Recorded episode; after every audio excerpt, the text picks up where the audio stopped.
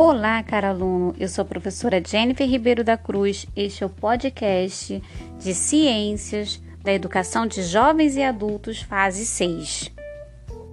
Podcast número 8 para reforçar a aula 3 sobre doenças endêmicas.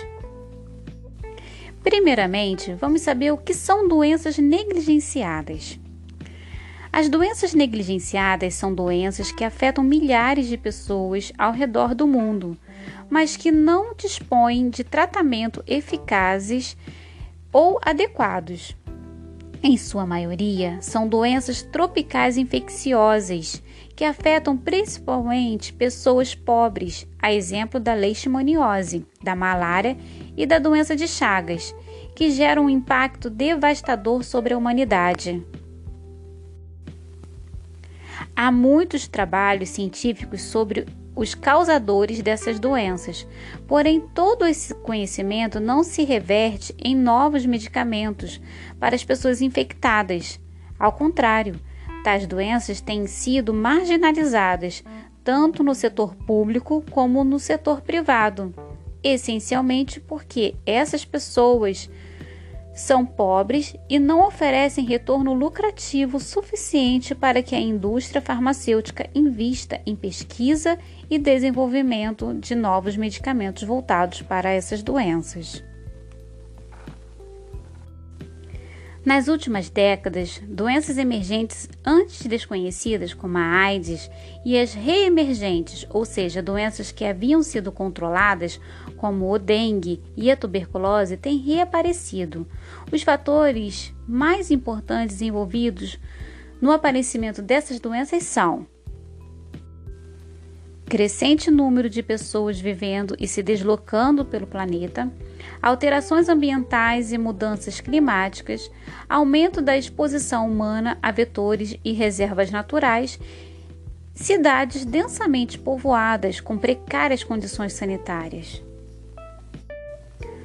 Vários são os fatores que facilitam esses mecanismos como os demográficos, os socioeconômicos, os políticos, os culturais e os ambientais. Vejamos alguns deles. A tuberculose, que foi a causa da morte de milhões de pessoas no século XIX, após ter sido considerada uma doença sob controle, surgiu na década de 1990 como uma das principais doenças infecciosas letais. Aproximadamente um terço da população mundial está infectado pelo bacilo da tuberculose, cujo nome científico é o Mycobacterium tuberculosis. Cerca de 54 milhões de pessoas se infectam anualmente. 9 milhões desenvolvem a doença e 3 milhões morrem de uma doença que tem cura. Entre as razões para tal situação mundial estão a desigualdade social e suas implicações, o surgimento da AIDS, que deixa o organismo com baixa resistência às doenças, os movimentos migratórios, o envelhecimento da população e a má qualidade dos programas públicos de controle de tuberculose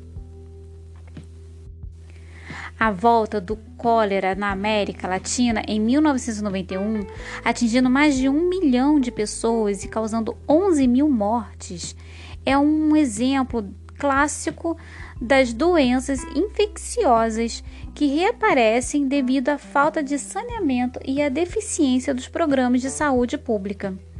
No Brasil, em 1993, 60 mil casos de cólera foram notificados. De 2002 a 2006, não houve registro de casos de cólera no Brasil. No Brasil, por exemplo, a antavirose, que é uma virose transmitida pelo rato, tem sido associada às culturas de cana-de-açúcar, que no estado de São Paulo, e arroz no estado do Maranhão. Com a mudança nos ecossistemas, os ratos procuram alimentos nas novas áreas agrícolas e também em áreas urbanas e podem infectar os seres humanos. A falta de vigilância sanitária em portos e aeroportos é também um dos grandes motivos que facilitam a transmissão dos agentes causadores de doenças. A Organização Mundial da Saúde recomenda investimentos nas áreas de vigilância epidemiológica, pesquisa aplicada à saúde pública, ações de prevenção de doenças e controle de vetores, além de melhor infraestrutura do setor de saúde, para reduzir o impacto dessas doenças.